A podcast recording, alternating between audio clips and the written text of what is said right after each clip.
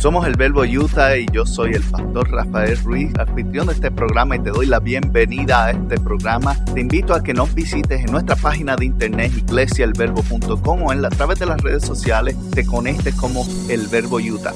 Gracias una vez más por estar con nosotros y espero que nos des la oportunidad, escuches este mensaje y lo disfrutes. Compártelo con alguien más y te puedes suscribir donde quiera que lo conseguiste.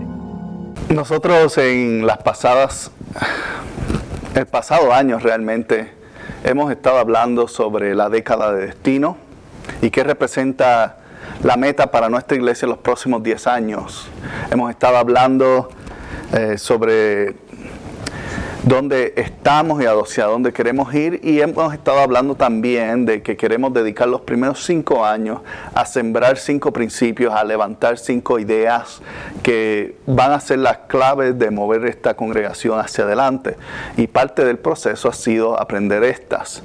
Y hablamos que esas cinco cosas las hemos puesto en un acróstico con la ciudad de Ogden, o con el nombre de la ciudad donde estamos, Ogden. ¿Y cuántos pueden tal vez recordar cuáles son los cinco palabras que van con la, con la palabra Ogden? La primera es la O, era de oración, de oración. Y hablamos el año pasado sobre la oración en muchos tipos de formas, en forma familiar, en forma personal, en forma... Eh, de congregación y a nivel social. Luego mencionamos que la segunda letra de la, de la palabra orden es la G y representa generosidad. Y es del tema que hemos comenzado a través de este año. Vamos a estar hablando sobre la generosidad.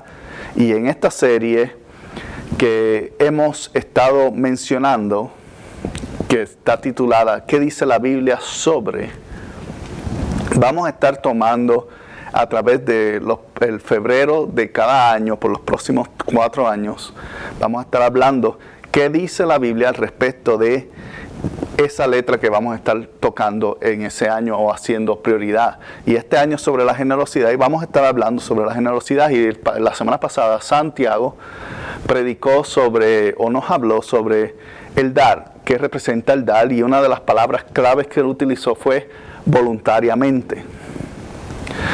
Cuando damos voluntariamente, tiene que ver, pensamos en lo damos porque queremos, pero la voluntad tiene que ver con eh, tres fuentes.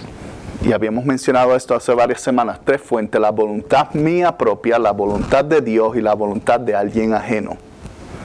Y cuando voluntariamente hacemos algo o damos algo, estamos operando bajo una de las tres influencias. Mi influencia personal, la influencia de Dios en mi vida o la influencia de alguien más que me está motivando a hacer eso. Por ejemplo, a veces damos eh, o compramos, porque comprar es también dar, te estás dando tu dinero para recibir algo a cambio. A veces somos influenciados por comerciales, por influenciantes a través de las líneas que ves un video y, te muestran cuán maravilloso y cuánto la vida tuya va a cambiar cuando compres ese producto. O somos influenciados por el amor y la gracia de Dios hacer algo hacia alguien. Pero somos influenciados por uno de esos tres. Y cuando hablamos de dar, tenemos que entender que hay una influencia detrás del dar que nos motiva a tomar acción sobre algo. Y de eso hoy vamos a hablar de qué habla la Biblia o qué dice la Biblia acerca de las ofrendas. Ahora, si tú has venido, has sido parte de esta iglesia o me has escuchado predicar muchas veces, es bien raro cuando yo hablo de ofrendas. No siempre estoy, eh, como tal vez han escuchado a otros lugares, que dedican 20, 30 minutos del servicio a simplemente música y pedirte y hacerte sentir que tienes que dar toda la ofrenda y luego toman una ofrenda luego del mensaje también, por si acaso te quedaba algo en el bolsillo. Yo no soy ese tipo de persona, yo no, no proceso, no entiendo el por qué eso es necesario, porque la ofrenda vamos a ver que es algo que tiene que salir de ti que tiene que salir, nadie debería hacerte sentir culpable porque no tienes. Sin embargo, es importante entender los beneficios y qué dice la Biblia acerca del ofrendar. ¿Por qué es importante? No quiere decir que es porque hace falta más dinero en la iglesia, hace falta más dinero en todo lugar. Si tú piensas que no hace falta más dinero en tu casa, pues enséñame qué estás haciendo tú. Porque todos en algún momento deseamos tener algo más, tenemos un poco más o, prosperar en alguna forma. Pero cuando hablamos de ofrendas, generalmente pensamos en dinero que vamos a dar para una causa en iglesia y si eres alguien que crees en esa causa, pues lo ves bien. Si es alguien que está afuera, dice, ah, estamos haciendo rico a ese grupo de personas. Pero mira lo que dice Primera de Crónicas, capítulo 29, verso 17.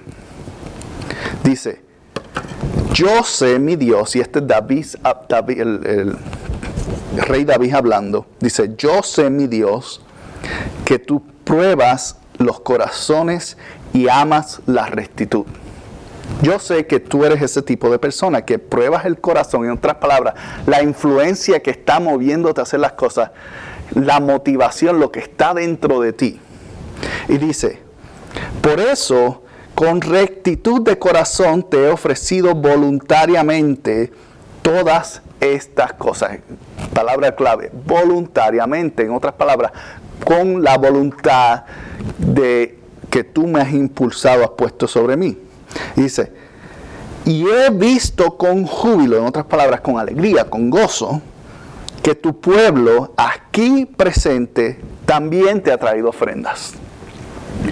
Y cuando estamos viendo eso, en este suceso, David se estaba preparando para comenzar los planes del templo que luego le dicen que no lo hagan, pero él está pidiendo los materiales necesarios, está danzando con el arca, las cosas van bien.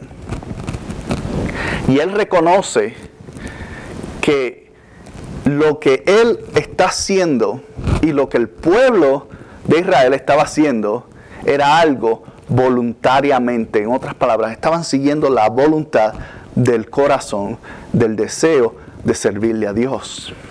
Y por eso toman esta acción. Ahora, ofrenda, en general, la palabra ofrenda tiene, viene, o el significado según dado la Real Academia Española, que le gusta definir cosas, dice, dádiva o presente que se ofrece con respeto, gratitud o amor, especialmente las que poseen a un carácter religioso. Don que se dedica a Dios para implorar su auxilio o algo que se desea, o bien para cumplir con un voto o obligación. Ofrecer dones por un beneficio recibido o solicitado o en señal de rendimiento y adoración.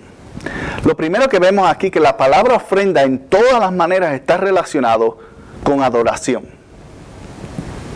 Aún definido por medios seculares, tiene que ver con un acto religioso que representa una adoración a Dios.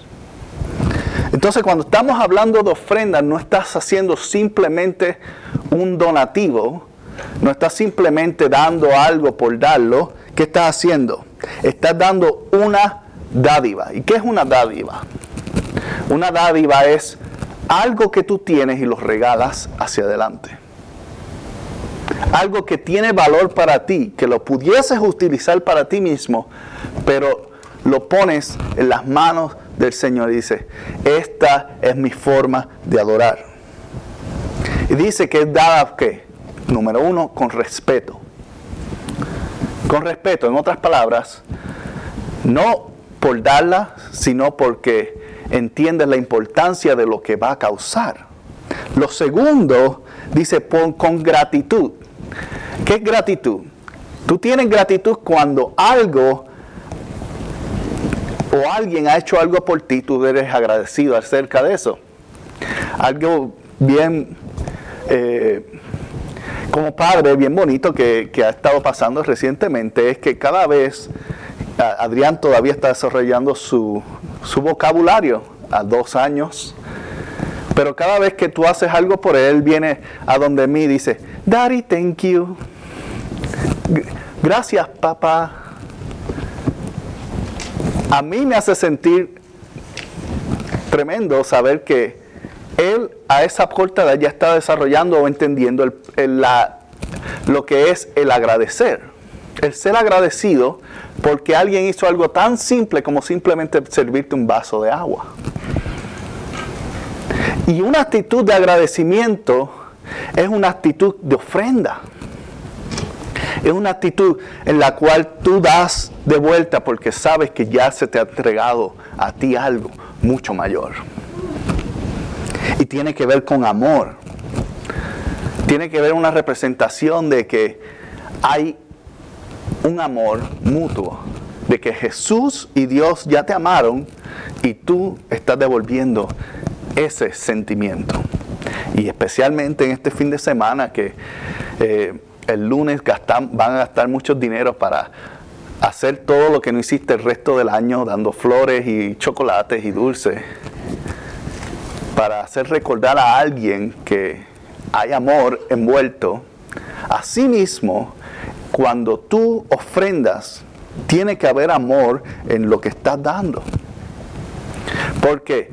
Porque la obra del Señor y la iglesia y todo eso, la ofrenda que llega es utilizada para bendecir a otros, de alguna manera u otra. Entonces cuando tú lo estás dando, tú estás haciendo esa bendición para Él también para esas personas que son tocadas, para personas que tal vez están en un problema hoy día y nos están viendo a través de las líneas hoy, lo que tú diste contribuyó a que esa persona recibiera ese mensaje. Es por amor. Entonces algo que es con respeto, con gratitud y con amor. Eso debe ser la motivación detrás de la ofrenda, pero no siempre es así. No siempre es así. Mira lo que dice Ex, Éxodos capítulo 25, 1 y 2. Dice, el Señor habló con Moisés y le dijo, ordénales, que es una ordenanza, un mandato, algo que debemos seguir, ¿cierto? Tenemos, todos tenemos ordenanzas en nuestras ciudades y cuando, ¿qué pasa? No siempre las seguimos, pero cuando nos agarran nos multan. Hay una ordenanza y dice, a los israelitas que me traigan qué? Una ofrenda. Pero ¿qué dice luego? y esta es la parte que quiero resemblar y tocar en este pasaje. Dice, la deben presentar todos los que sientan, escucha bien, palabra clave, sientan deseo de traerla. En otras palabras, no son los que están siendo hacer sentir culpables por no darla, no son aquellos que tienen un sentido de obligación porque vienen a esta iglesia o a cualquier otro lugar de adoración. Son aquellos que tienen estas tres actitudes. Respeto por lo que están, por lo que es el Señor en su vida y lo que está haciendo en la obra tienen gratitud porque Dios ha sido gran bueno con ellos. Y tienen amor porque saben que lo que va a ocurrir a través de su ofrenda va a bendecir a muchos más. Y cuando tú tienes esas tres cualidades, entonces dice, si sientes el deseo de hacerlo, hazlo. Porque hay bendición en eso. Más allá de una obligación, más allá de lo que te enseñaron como cristiano, pues somos cristianos y damos ofrenda y eso es lo que hay que hacer. No, hay una razón mucho más grande.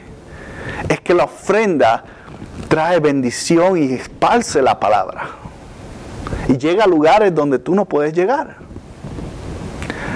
También reconoce y te da el espacio de, de agradecimiento y trae honra a través del respeto que tú traes. Por eso es importante que sea bajo la voluntad tuya, siguiendo la voluntad de Dios. Sea algo voluntario. Porque mira lo que dice Proverbios capítulo 15, verso 8.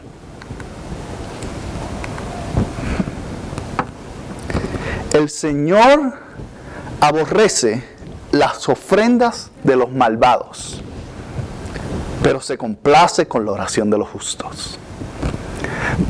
¿Y qué es la ofrenda de los malvados? Podemos pensar inmediatamente que son la gente que está haciendo malas cosas, aquellos que tal vez están cometiendo crímenes o engañando a otros. Y sí hay maldad en eso, pero ¿sabes cuáles son los malvados? Aquellos que utilizan la posición de el dar ofrendas o tener la oportunidad de ser donantes para avanzar sus propias agendas. Hay mucha gente alrededor del mundo que da donativos y son muy generosos aparentemente, pero realmente lo que están buscando son favores. Y se ve mucho en la política. Ahí donde principalmente se ve más marcado. Llega un candidato y pide donativos y de momento millones de dólares aparecen de diferentes fuentes. Y cuando ese candidato gana, tocan la puerta y dice, acuérdate que te di 100 mil dólares, necesito que arregles esta ley, necesito que me hagas este favor. Esos son malvados. Gente que utiliza lo, lo que dan para ganar algo de vuelta. Y cuando das ofrendas, tienes que tener cuidado que lo que no andes buscando sea que otros te miren, que otros te digan, oh, este es ya tremendas ofrendas, hay que ponerlo de líder. No es así. Y aquí nunca va a ser así. Déjanos de si Dios te ha llamado, vamos a impulsarte. Pero si estás buscando algo, un, un motivo que es malvado, estás en el lugar equivocado. Porque Dios aborrece ese tipo de personas, ese tipo de oportunistas. Pero sin embargo, aquellos que simplemente se envuelven en algo tan sensible y tan sencillo como orar, dice que se complace. No dice en los que da ofrenda, dice en los que oran con justicia. Porque de aquellos que oran por justicia son agradecidos para dar esa ofrenda de vuelta. Entonces no necesitan ser reconocidos. Porque no es un acto de quien da más, es un acto de quien da por la razón correcta. ¿Y, ¿Y cómo podemos ver el mejor ejemplo? La palabra ofrenda se encuentra en la Biblia sobre 450 ocasiones, en diferentes cosas. Pero la primera vez que la palabra ofrenda aparece está en el libro de Génesis. En el capítulo 4, versos 3 y 7. Y podemos ver el ejemplo principal de lo que es tener malas intenciones al ofrendar. Lo que es ser un malvado. Dice así, Tiempo después, Caín presentó al Señor una ofrenda del fruto de la tierra. Abel también presentó al Señor lo mejor de su rebaño, es decir, los primogénitos con su grasa. Y el Señor miró con agrado a Abel y a su ofrenda, pero no miró hacia Caín ni a su ofrenda. Por eso, Dice, Caín se enfureció y andaba cabizbajo. Entonces el Señor le dijo, ¿por qué estás tan enojado? ¿Por qué andas cabizbajo? Si hubieras hecho lo bueno, podrías andar con la frente en alto, pero si haces lo malo, el pecado te acecha como una fiera lista para atraparte. No obstante, tú puedes dominarlo. Mira qué interesante este acto y estos sucesos que están pasando aquí. Caín toma y la iniciativa de dar una ofrenda. Abel ve a su hermano dar la ofrenda y ¿qué hace? Va a dar su ofrenda también. Pero hay una diferencia. Y por mucho tiempo hemos pensado es porque tal vez le dio lo mejor al Señor, eh, Abel, que Caín.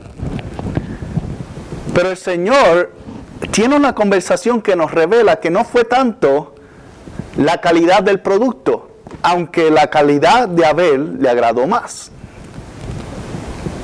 ¿Cuál fue el problema de Caín? El problema de Caín fue que andaba haciendo lo malo. Y usted dirá, pero si estoy pecando, no debo ofrendar. O, si estoy haciendo algo malo, no puedo ofrendar. La ofrenda nuevamente es un acto de agradecimiento, es un acto de respeto, es un acto de amor. Entonces, no tiene que ver nada con eso. Pero escucha, tiene que ver con el tratar de comprar el favor de Dios. Y lo que hizo Caín fue que dio una ofrenda por una mente culpable. Porque andaba con culpa.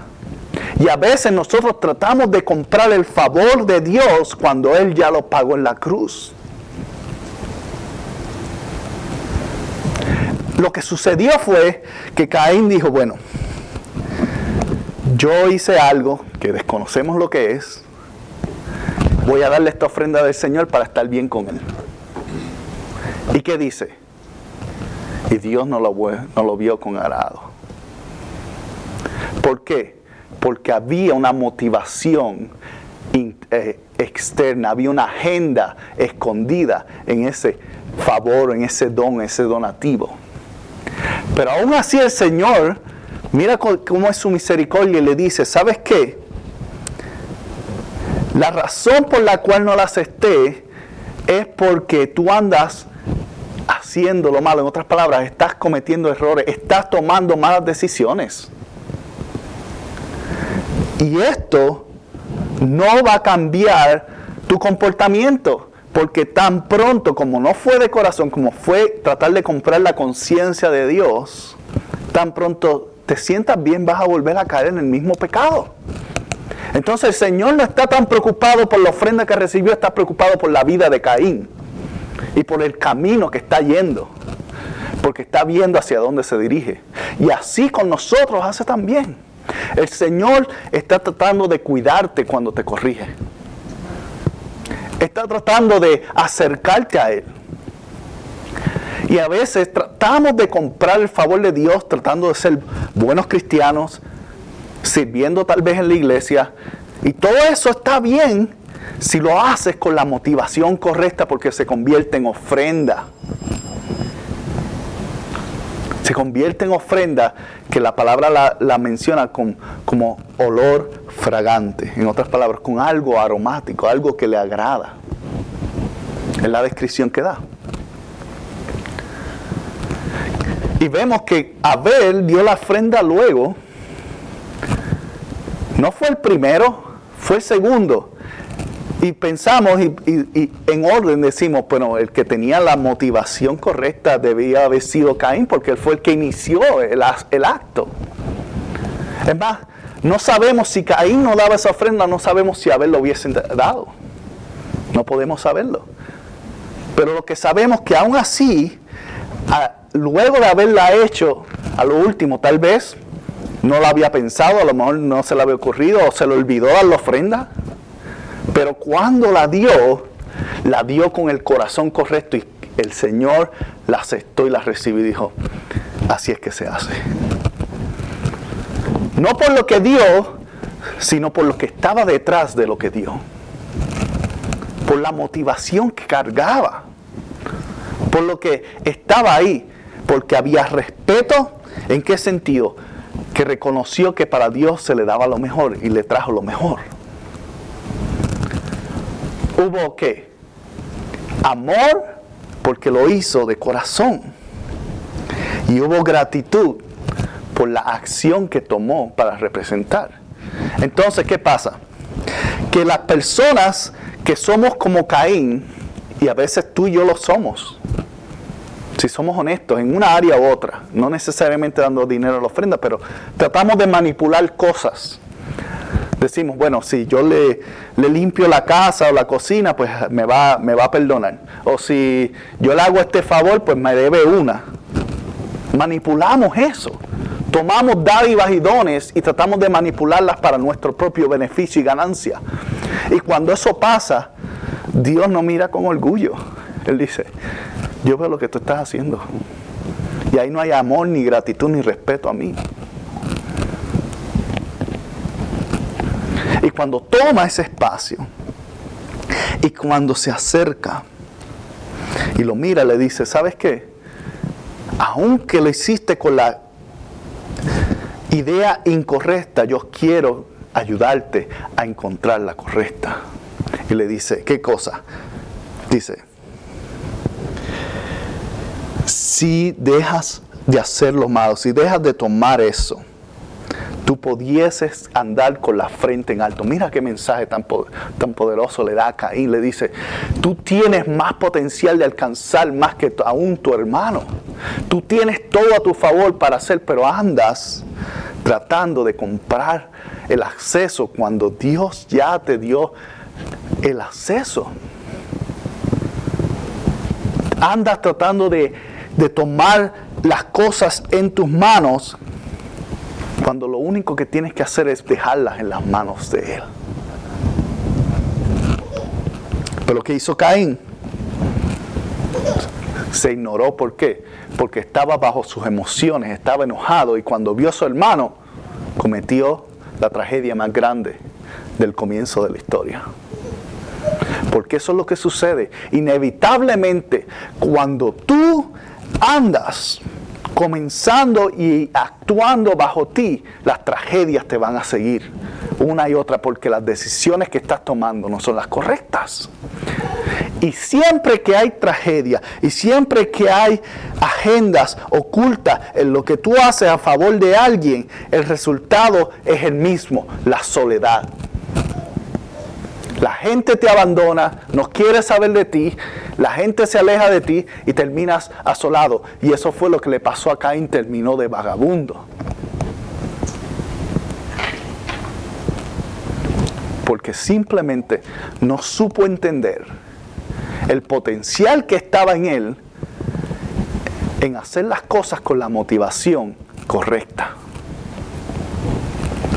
Hacer lo que Dios le, quería hacer y aún Dios lo trató de ayudar, pero a veces somos demasiado tercos. Y pensamos y tratamos de hacer, pero el Señor nos, nos dice, nos envía mensajes, pero como quiera nos tiramos. nos escogotamos, así dice en Puerto Rico, nos damos en la cabeza. Y terminamos solos. Mira lo que Jesús dijo en Mateo capítulo 5, 23 y 24 relacionado a este mismo tópico. Dice, por lo tanto, si estás presentando tu ofrenda al altar y allí te recuerdas que tu hermano tiene algo contra ti, deja tu ofrenda allí delante del altar. Ve primero y reconcíliate con tu hermano y luego vuelve y presenta la ofrenda. En otras palabras, el Señor no te está diciendo que, pues porque tú andas mal, no des. No, haz el reconocimiento, pero hazlo con las intenciones correctas. Y te toca a ti borrar esas intenciones incorrectas. Nos toca a nosotros, en otras palabras, arreglar. ¿Por qué nos toca arreglar? Porque la realidad es que si tratamos de comprar el favor de Dios, si tratamos de comprar el perdón de Dios o el amor de Dios o el amor de cualquiera, Hacemos esto con seres humanos también. No pudiste llegar a, la actividad que tu hijo o tu hija quería que estuvieras y vas y le compras algo para que se sienta bien. O tal vez le fallaste a tu papá o a tu mamá y dice, ah, pues yo voy a hacer los trastes, eh, limpiar los platos esta semana para que mami me perdone y se sienta bien. Y mami te lo va a agradecer porque es trabajo, pero la motivación es incorrecta. Si tú haces algo por alguien, hazlo porque lo respetas, lo amas y estás agradecido. No lo hagas para comprar el favor de nadie. Porque vas a descubrir que cuando lo haces por gratitud, cuando haces algo por amor y cuando haces algo por respeto y honra, automáticamente lo que tú andas buscando es restituido para ti. Porque Dios es fiel a lo que dice. Y luego que tú restituyes, ve y da tu ofrenda. Mira lo que dice Mateo 15, capítulo 4 a 6 para terminar. Dios dijo, y Santiago habló sobre esto la semana pasada, pero en, otra, en otra forma, pero dice, Dios dijo, honra a tu padre y a tu madre. Y también el que maldiga a su padre y a su madre será condenado a muerte. Ustedes en cambio, hablando de los fariseos, enseñan que un hijo puede decir a su padre y a su madre, cualquier ayuda que pudiere darte, ya la he dedicado como ofrenda a Dios. Mira, qué es importante este pasaje. Y no solamente aplica a padres a hijos, aplica a todo el mundo. Cuando tú tomas el ministerio y tú tomas la ofrenda y lo que tú das como excusa para no hacer lo correcto con agradecimiento, amor y respeto hacia alguien más, lo que estás haciendo para el ministerio y, la ofrenda que estás dando absolutamente te vale nada. Porque primero, la ofrenda más grande que tú le puedes dar al Señor es la bendición que tú le des a otro. La forma en la cual tú interactúas. Porque a Dios le importa más el alma y la vida de alguien que el dinero que pueda haber en esa caja. Le importa más. Y Jesús le está haciendo una enseñanza y le está diciendo, ¿sabes qué?